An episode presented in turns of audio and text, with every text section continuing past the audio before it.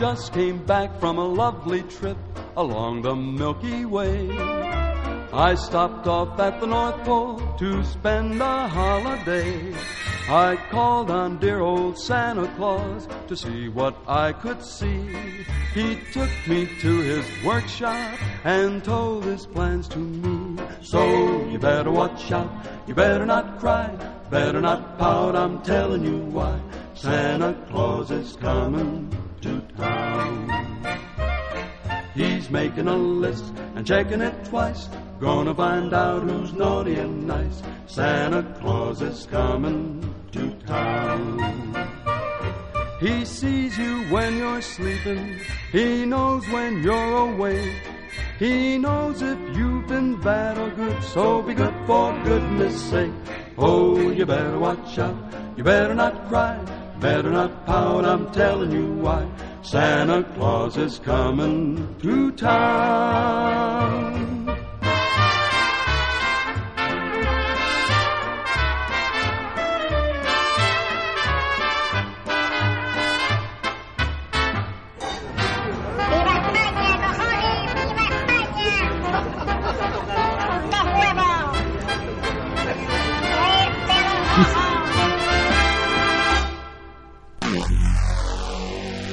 Ensayo de una resaca.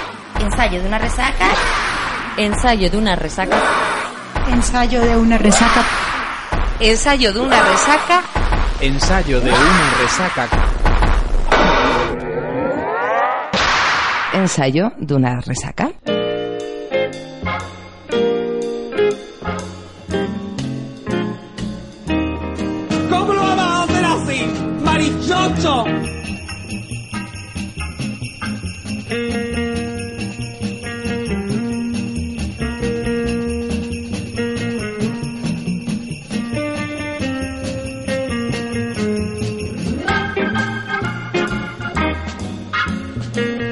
Tardes tengan todos. Estamos en vísperas de estas fechas tan señaladas. Estamos en 24 de diciembre y ensayo de una resaca se está grabando porque no se está transmitiendo en directo desde Allen, iba a decir Allen de los mares, pero realmente no hay ningún mar que nos separe, sino Allen del continente europeo.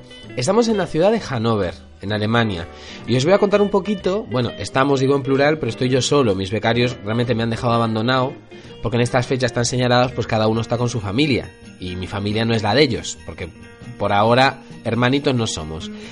Pero bueno, a mí me ha tocado que las navidades pues me encuentren aquí en, tierras germánicas, en la ciudad de Hannover, y bueno, y os contaré un poquito qué es Hannover, qué es esta ciudad de Hannover, y os contaré también quién es algún eh, hannoveriano ilustre de por aquí, pero eh, todo tiene un comienzo y el comienzo de este programa pues es comentando cómo podéis escuchar ensayo de una resaca si tenéis ganas, si no tenéis nada mejor que hacer, por supuesto, que es, por ejemplo, accediendo a través de nuestro blog. Nosotros tenemos un blog que es ensayo de una resaca.blogspot.com. También tenemos cuenta en Twitter que es arroba ensayo resaca. Y si no también si alguien quiere enviarnos algún correo para reclamarnos mm, falsedades varias que estamos diciendo al aire pues puede hacerlo a álvarez y gastón arroba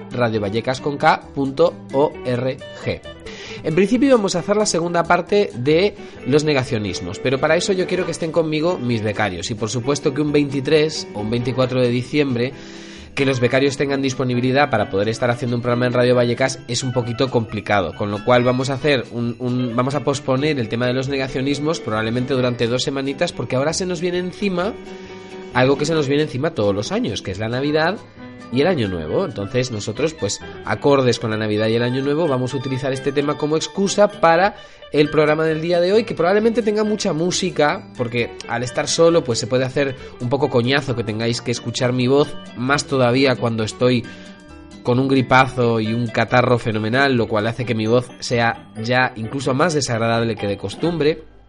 Así que mejor empezar con, con un poquito de música, con villancicos, pero no villancicos de estos de campana sobre campana, que estamos un poco como tan hartos de escuchar, sino vamos a escuchar un poquito de esta música de los años 50, de estos villancicos muy en plan Dean Martin, Frank Sinatra, o incluso hasta Mariah Carey, que por qué no, ella también se largó con algún villancico, para que nos amenice la jornada del día de hoy, si nos estáis escuchando en víspera de Navidades, y si no nos estáis escuchando en víspera de Navidades, para que recordéis lo que ha sido la Navidad del año 2019 y el atracón de comida que seguramente os habéis, os habéis echado entre pecho y espalda. Así que esto es Ensayo de una resaca 2019, edición navideña, aquí en Radio Vallecas, la radio del barrio, 107.5 de la FM, o si no a través de internet, www.radiovallecas.org, que además vamos a reivindicar a la internet, que realmente la internet es la que nos permite que a pesar de que yo en este momento me encuentro en tierras germánicas de Hannover,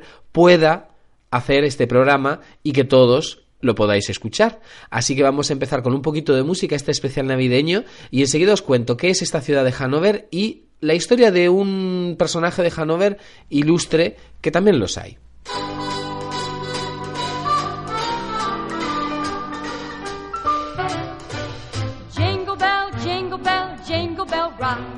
Jingle bells swing and jingle bells ring. Snowing and blowing up bushels of fun. Now the jingle hop has begun. Jingle bell, jingle bell, jingle bell rock. Jingle bells chime in jingle bell time. Dancing and prancing in Jingle Bell Square. In the frosty air. What a bright time, it's the right time to rock the night away. Jingle bell go gliding in a one horse sleigh. Giddy up, jingle horse, pick up your feet, jingle around the clock.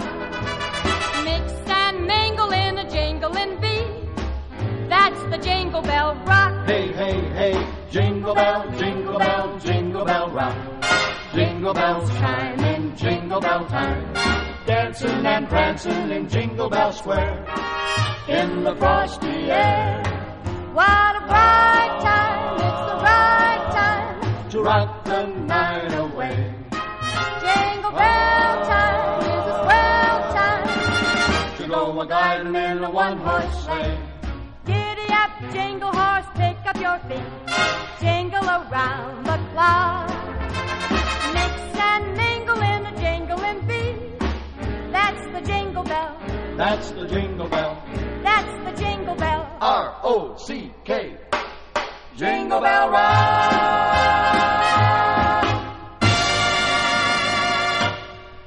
Bueno, primero lo primero. ¿Qué, qué es esto de Hanover? Hanover, vamos a recurrir como siempre a la Wikipedia, que es como nuestra mm, nuestra herramienta de referencia en muchos casos, aunque siempre por favor mirar la Wikipedia con espíritu crítico, porque en la Wikipedia cualquiera puede introducir información y no sería la primera vez que en la Wikipedia aparecen cosas un poco extrañas, ¿vale? Pero bueno, como es algo que todos tenemos acceso, también es cierto que es, eh, eh, es algo que se corrige constantemente si alguien detecta algún bulo o algún bardo eh, metido en la Wikipedia, pero en este caso, bueno, yo creo que aquí está la información bastante fidedigna. Eh, Hannover es una ciudad alemana, capital del Estado federado de Baja Sajonia y de la región de Hannover. Cuenta con una población de 1.002.529 habitantes, ni uno más ni uno menos, en su área metropolitana y su gentilicio es hanoveriano o hanoveriana, como dije al principio del, del programa. Eh, realmente es una ciudad muy, muy antigua porque ya durante la Edad Media se tiene, se tiene conocimiento de Hannover. Su nombre original, al parecer, era Honovere, que puede significar alta orilla porque se refiere al río Leine, que es donde está ubicada la, ciudad. Al parecer, mm, es un poco, hay un poco de debate sobre el origen del nombre, pero al parecer eh, alta orilla sería Das Hohe Ufer. Entonces, Hohe Ufer, bueno, pues queda ahí Hannover, más o menos. Era un pueblo pequeño de capitanes de transbordador y pescadores por estar a la vera del río que se convirtió durante la Edad Media en una ciudad relativamente grande, por ahí por el siglo XIII, debido a que era un cruce de caminos natural. Como el viaje por tierra era bastante difícil, pues su posición en las regiones navegables del río Leine, pues bueno, pues le pusieron en un buen, en un buen sitio. Se relacionaba mucho con la ciudad hanseática de Bremen, por el, por el Leine, que si no habéis estado en Bremen os lo recomiendo, es una ciudad muy bonita, y estaba situada cerca del borde meridional de la llanura del norte de Alemania y noroeste de los montes del Harz. Así que digamos que el tráfico este-oeste como trenes de mulas, porque aquí habían trenes de mulas, pues pasaban por aquí, por Hannover. Así que Hannover fue una puerta de entrada a los valles de los ríos Rin, Ruhr y Sarre. Sus zonas industriales donde crecieron, donde crecieron hacia el sudoeste y las regiones de llanuras al este y el norte. Y bueno, nos hace un poco de descripción la Wikipedia geográfica, pero bueno, eso es un poquito, un poquito menos, menos interesante. Comentar que la ciudad de Hannover, una de las particularidades que tiene ya en la guerra moderna, es que fue un centro importante de fabricación de armas de la Alemania nazi, con lo cual eh, sufrió bombardeos por parte de los aliados cuando la guerra estaba terminando y se, se, mm, se considera que aproximadamente un 90% del centro de la ciudad fue destruido. Incluso hay una iglesia que, a ver si lo digo bien, es Aigi... Oh, madre mía. Aigidienkirche. ¿Está bien, Iván? Que tengo aquí al alemán de turno que me va a corregir. Sí, más o menos. Bueno, dice que sí, me dice que sí, que Aigidienkirche eh, es una iglesia que fue bombardeada por los aliados, desapareció su tejado directamente y nunca fue reconstruida de alguna forma para que permaneciera como testimonio eh, en pie de lo que fueron los bombardeos de los, de los aliados. Y bueno, digamos que es un memorial de la Segunda Guerra Mundial. Una de las de los datos interesantes de Hannover es que justamente como recibió bombardeos por parte de los aliados al final de la Segunda Guerra Mundial, está, está aliada, se dice que es una ciudad hermana de Hiroshima en, en Japón e incluso dentro de esta iglesia, que le falta el tejado, eh, hay una campana, si no me equivoco es una campana de bronce, que fue regalada por la ciudad de Hiroshima a, a Hannover. Hablábamos de hannoverienses ilustres. Uno de ellos, por ejemplo, es el ex canciller alemán Gerhard Schröder, que fue el anterior a Angela Merkel y que estuvo durante dos periodos, pero hay uno que me parece muy interesante, que es don William Herschel, don Guillermo Herschel, eh, que es un astrónomo y que mm, entre tantísimas cosas, pues descubrió aproximadamente, bueno, más de 2.500 objetos del espacio profundo con sus telescopios y tal. Y bueno, yo os contaré un poquito quién es este hanoveriano ilustre, don William Herschel, y, y, y uno de sus descubrimientos más famosos al cual, bueno, cuando, cuando lo mencionemos, todos le conoceréis. Pero antes vamos a escuchar otro villancico más para que nos vayamos poniendo en tono, en tono navideño ahora mismo.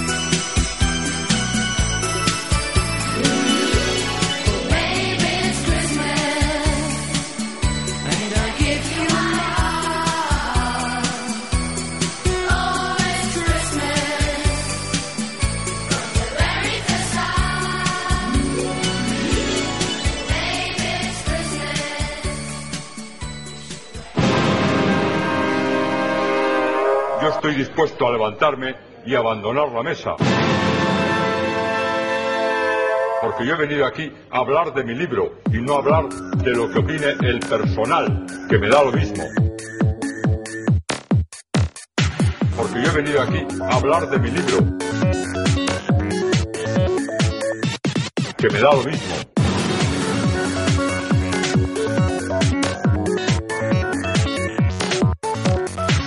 Seguimos aquí en ensayo de una resaca. Hoy estamos en un plan muy alemán, muy, muy navideño alemán. Y os voy a contar quién es este señor William Herschel que nació aquí en, en Hannover.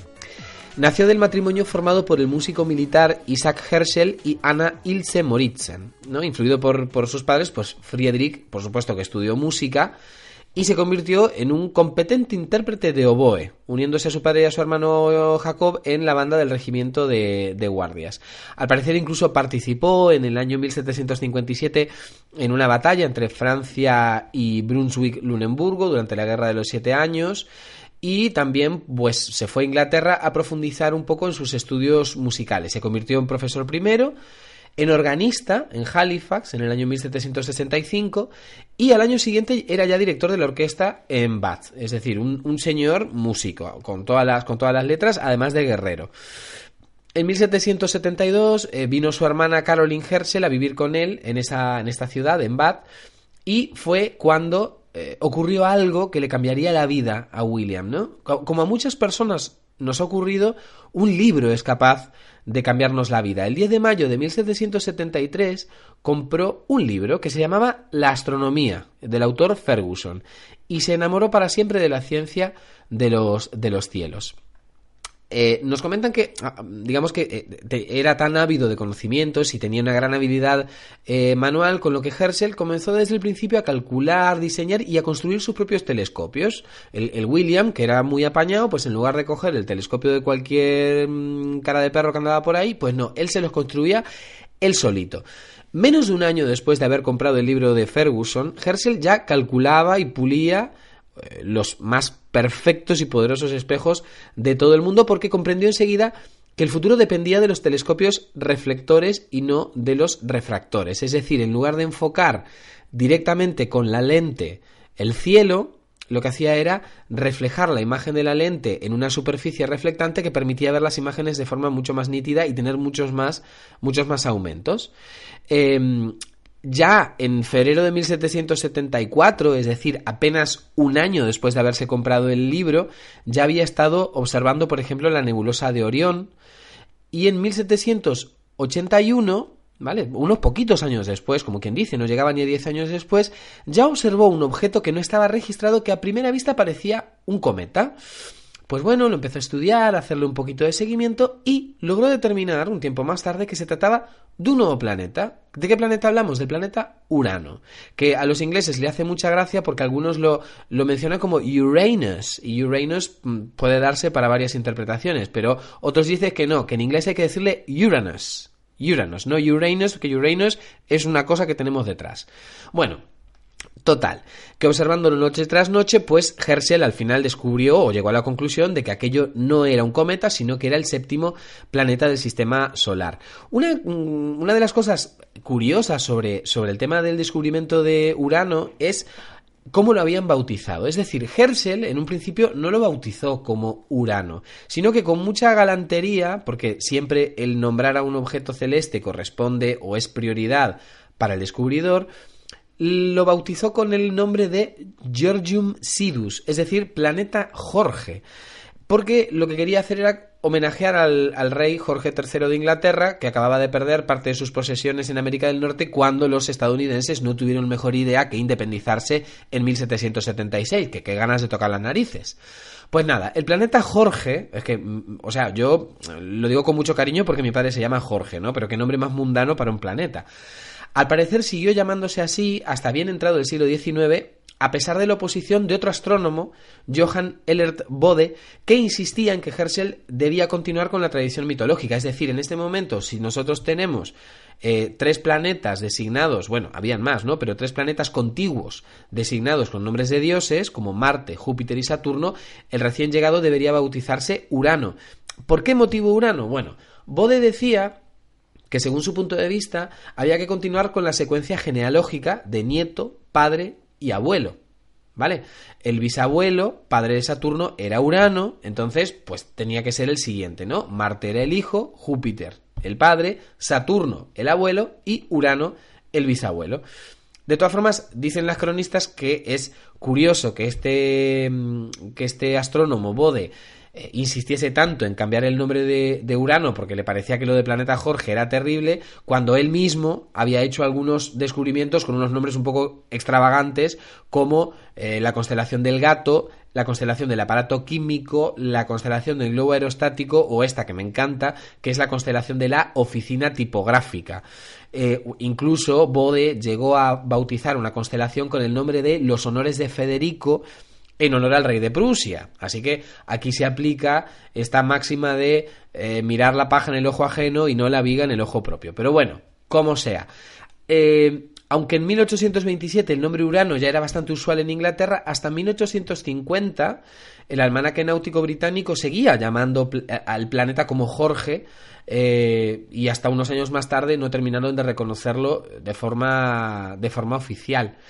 Es decir, que, que el planeta se siguió llamando planeta Jorge desde, 1800 desde 1781 hasta 1850, o sea, prácticamente durante 70 años ahí arriba teníamos un planeta que se llamaba Jorge.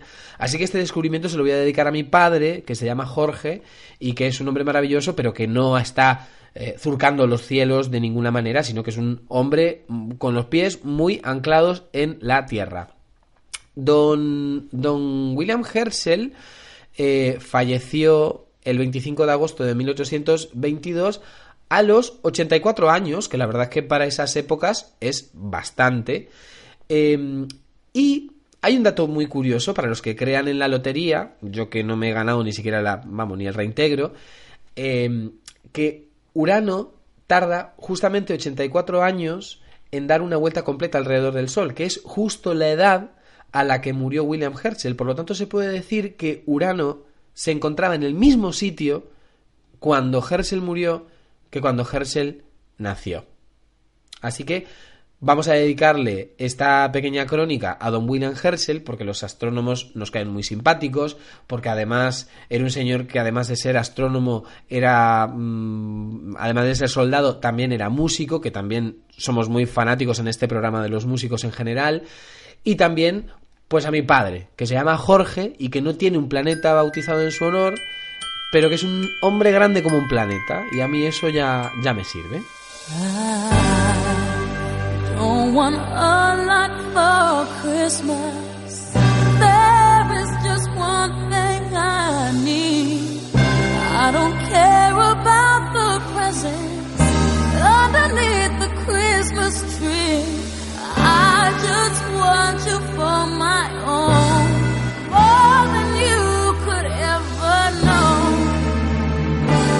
My wish come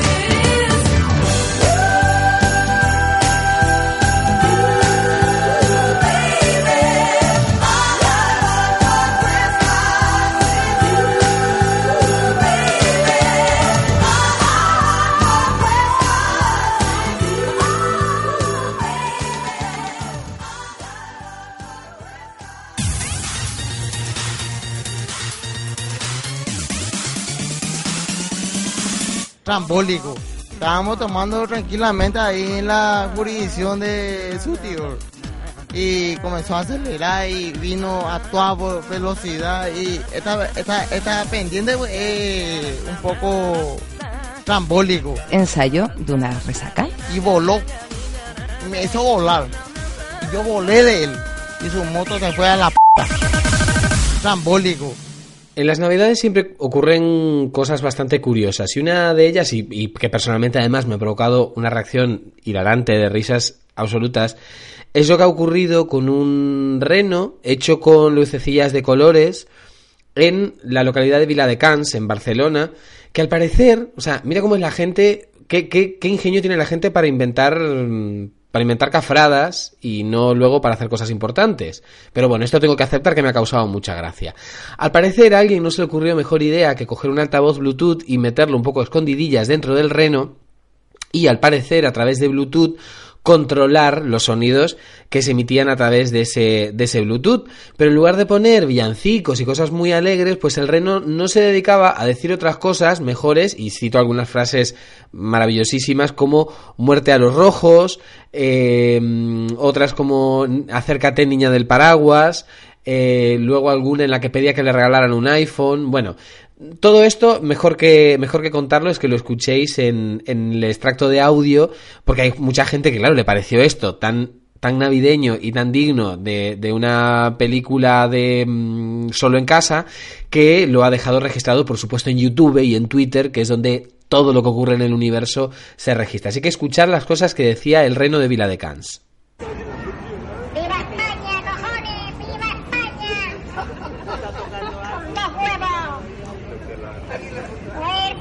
Ha ha!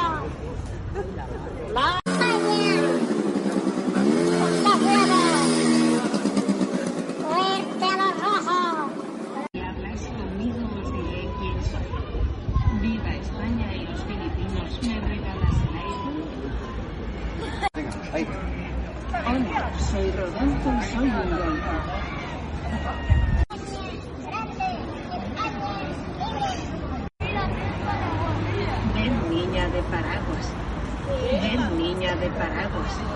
Ven, niña de paraguas.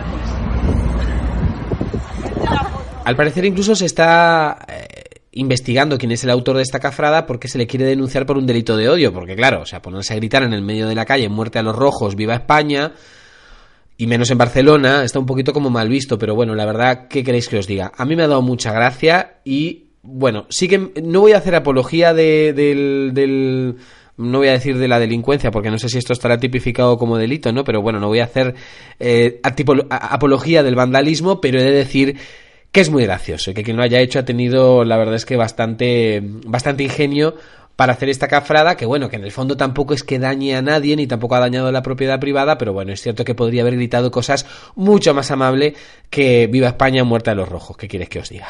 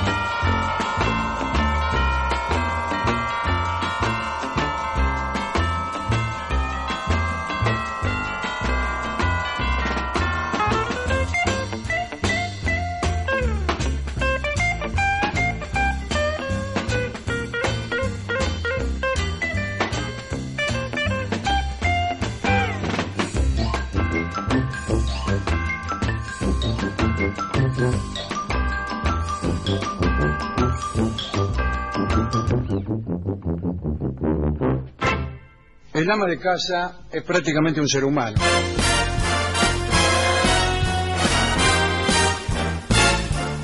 Eh, por el Día de la Mujer, eh, dice usted, ¿no? He gets too hungry for dinner at eight. Loves the theater, but she never runs in there late. She never bothers any with people she hates. And that's why the lady is a champ. Buenas noches. Estamos en la ciudad alemana de Hannover, como hemos dicho antes. Vamos a bajar YouTube porque estamos escuchando recetas. Y estamos preparando la- los postres de la cena de, de Navidad. Aquí con, con mi querida hermana, que es una de las fans de este programa desde sus inicios, que es Alison Barcia. Muy buenas noches. Buenas noches. Y con su flamante marido, que bueno, flamante a pesar de que llevan más, más años que Matusalén casados, don William Hernández. Muy buenas noches. Muy buenas noches. Como todas las familias uruguayas, pues aquí están tomando mate mientras están preparando la- el postre navideño. ¿Qué estás preparando, querida? Estoy preparando un postre chajá. Postre chajá. Que es también típico de Uruguay. Y luego voy a preparar, para también porque vienen invitados españoles, voy a preparar un postre de, de también español con sobaos y, y crema de, de, mm, de queso con, con también con, ¿cómo es? Con nata. Con nata. Una cosa, vamos a ver, porque nosotros si nos hemos venido tan lejos, también, bueno, queremos empaparnos un poco de las tradiciones alemanas. A ver, ¿cuáles son los, los dulces alemanes típicos de, la, de las Navidades? ¿Qué cosas se comen por aquí y por la zona? Eh, bueno, aquí se comen muchas cosas porque son los alemanes en realidad les gusta mucho hacer, eh, eh, o sea, realizar repostería. Pero bueno, el strudel, por ejemplo, es un postre que se come mucho en las Navidades. Luego mm, hacen también diferentes postres. El Schmalkuchen, no nos olvidemos del Schmalkuchen. las- también hacen magdalenas. ¿Cómo era el Schmalkuchen? Explícame cómo es el Schmalkuchen. Wow, la, lo que es la lo que es la masa en realidad eh, no lo sé porque es una masa muy compacta que lleva eh, nueces picadas y lleva eh, uvas pasas y bueno, pero hay diferentes algunos. Ese es Butterstocken. Ah, el Butterstocken. Ese es Butterstocken. ¿Cuál El, son estos frititos maravillosos que te dan en un cono en los mercados navideños por aquí. Wow, eso está muy bueno. Eso es muy parecido a la torta Sí, frita. ¿no? eso, claro, es muy parecido, pero lo que hacen es cortar en pedacitos pequeños la masa, que es, me supongo que es una masa como la torta frita, porque lleva mucho, mucha levadura, y luego lo cortan y lo fritan en aceite muy caliente, y luego te lo sirven en unos conos con azúcar impalpable, y están buenísimos. Ah, yo pensé que me decías el otro, porque el otro sí que no Vamos a decir que el azúcar impalpable es el azúcar glass y la torta frita probablemente es una masa similar a la de las berlinas, pero con menos levadura, un poco más compacta, sí, ¿no? Que va frita y con azúcar glass por encima. ¿Cómo se divierten los alemanes en, en Navidades? ¿Qué es, ¿Qué es la diversión favorita de los alemanes en Navidades? Bueno, en realidad- Vamos a dedicárselo a todos los oyentes alemanes que tenemos, que deben ser millones. Eh, Pues no lo sé muy bien, pero bueno, ellos eh, lo que no hacen es tirar mucho petardo. Pero, No, eso no, porque les pero- gusta mucho el Pero silencio, bueno, ¿no? ahora acabamos de venir de, de las compras y los carros están llenos de, de cerveza y de todo tipo de bebidas. Bueno, lo que, lo que imaginen está, eh, toman, pero más cerveza. Vamos, que, que tienen la- esa fama se la merecen de que, de que les gusta mucho empinar el codo, ¿no? Bueno, sí, sí. uh, eh, O sea, lo que pasa que en estas fiestas, en las navidades, suelen quedarse en casa, se están muy tranquilos, toman y, y se quedan en casa. Es una cena familiar.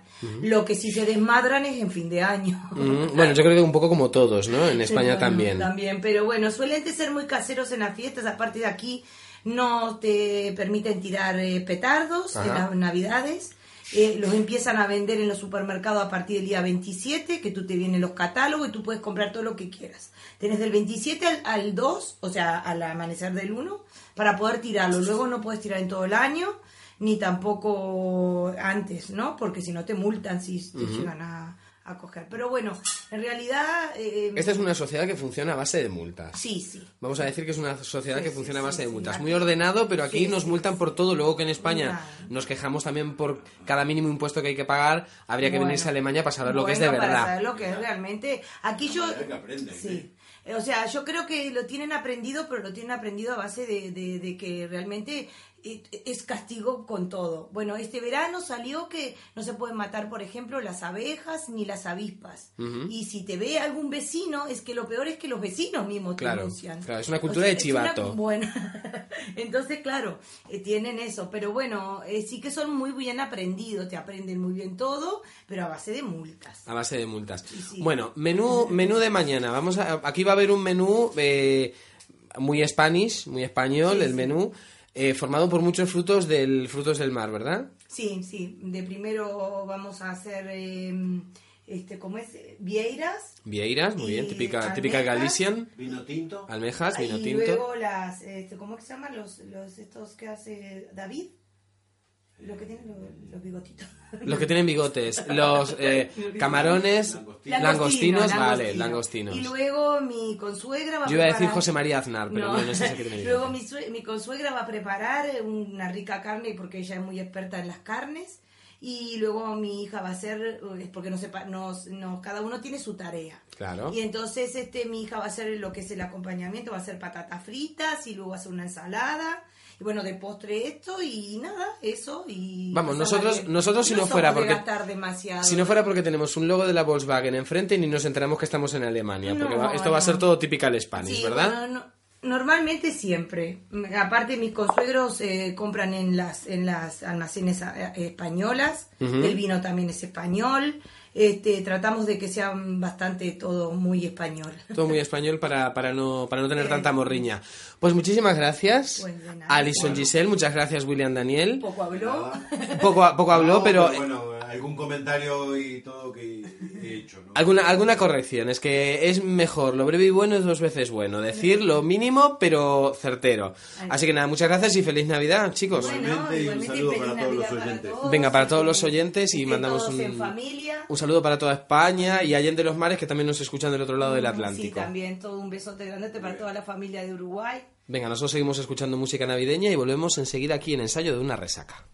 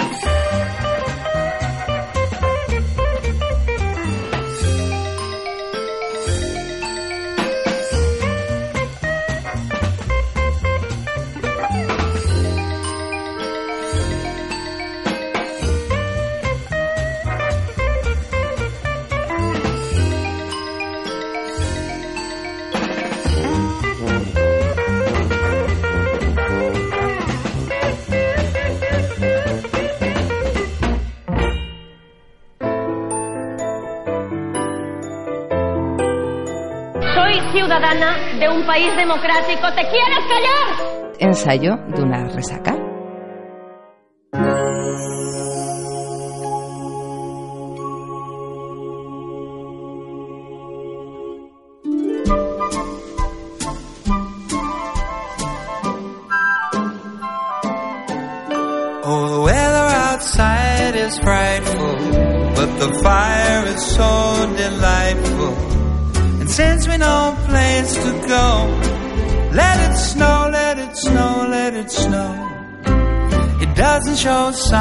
Of stopping, and I bought some corn for popping. The lights are turned way down low. Let it snow, let it snow, let it snow. When we finally kiss goodnight, how I hate going out in the storm. But if you'll really hold me tight, all the way home I'll be warm. The fire is slowly dying, and my dear, we're still goodbye. But as long as you love me so, let it snow, let it snow, let it snow.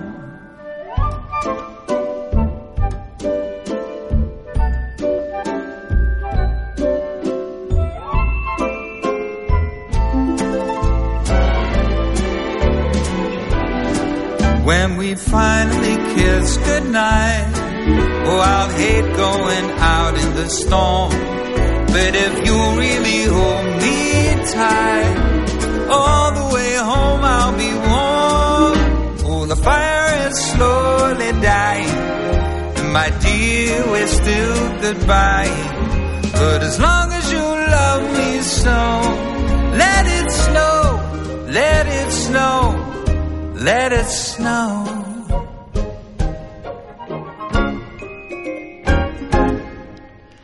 Bueno, ya estamos acabando este programa de ensayo de una resaca, un programa así un poco, bueno, mucha mucha música y menos menos palabras porque estamos preparando la Navidad, que seguramente es lo que muchos de vosotros estáis haciendo. La Navidad, bueno, independientemente de que seamos más o menos religiosos, ya sabéis que es una costumbre que tiene más que ver con estar con la familia, con la gente que uno quiere, no necesariamente con la familia, uno puede pasar la Navidad con amigos. Así que lo único que nos resta a nosotros es desearos muy feliz Navidad. Quiero mandarle un beso muy grande, un saludo muy grande a los becarios, a Dani y a Alex, que estarán con sus familias, amigos, etcétera, etcétera, pasando esta Navidad. Para ellos, muchísimos besos. También quiero mandarle un beso muy grande a Débora Álvarez, que la semana pasada fue su cumpleaños y se nos pasó completamente. Hago el mea culpa, a mí se me pasó completamente. Así que le mandamos un feliz cumpleaños atrasado y también le vamos a desear allí donde esté, porque no sabemos muy bien dónde está, aunque sabemos que está haciéndose las Américas. Vamos a desearle también muy feliz Navidad que la queremos mucho. Y luego también desearos muy feliz Navidad a todos vosotros, los que nos estáis escuchando. Si es que nos escucháis, porque es cierto que a las 8 de la noche de un 24 de diciembre es complicado que estéis sintonizando la radio. Seguramente muchos de vosotros estaréis ahora mismo preparando la cena, poniéndoos de acuerdo con la gente para que vengan a casa o para ir vosotros a donde hayáis quedado para ir. Pero bueno, si nos estáis escuchando, os deseamos una muy feliz Navidad. Y nosotros, como siempre, aunque aquí esta vez yo estoy solito y esto más que un diálogo ha sido un monólogo, pues me voy a poner un minuto exactamente para poder despedirme de este ensayo de una resaca edición navideña 2019. Esto ha sido, como decíamos, ensayo de una resaca edición navideña 2019. Tomaros estas navidades con calma, cuidado con los beberajes, cuidado con coger el coche cuando habemos bebido sidrina, cuando habemos bebido un poquito alguna bebida espirituosa, que todavía nos queda cuerda para rato, que todavía tenemos el, el, fin de año. Como en fin de año no estamos, pues también vamos a desear que el año 2020 nos encuentre como mínimo como estamos ahora, y si no, muchísimo mejor. Como siempre nos va a encontrar juntos porque nosotros esta aventura de la radio es algo de lo cual ya no nos podemos desprender, así que 2020 será como poco el año de la radio. Seguiremos aquí en ensayo de una resaca y esperamos seguir contando con vuestra compañía, así que os deseamos una feliz semana o unas felices dos semanas y nos encontramos ya en 2020. Feliz año nuevo para todos.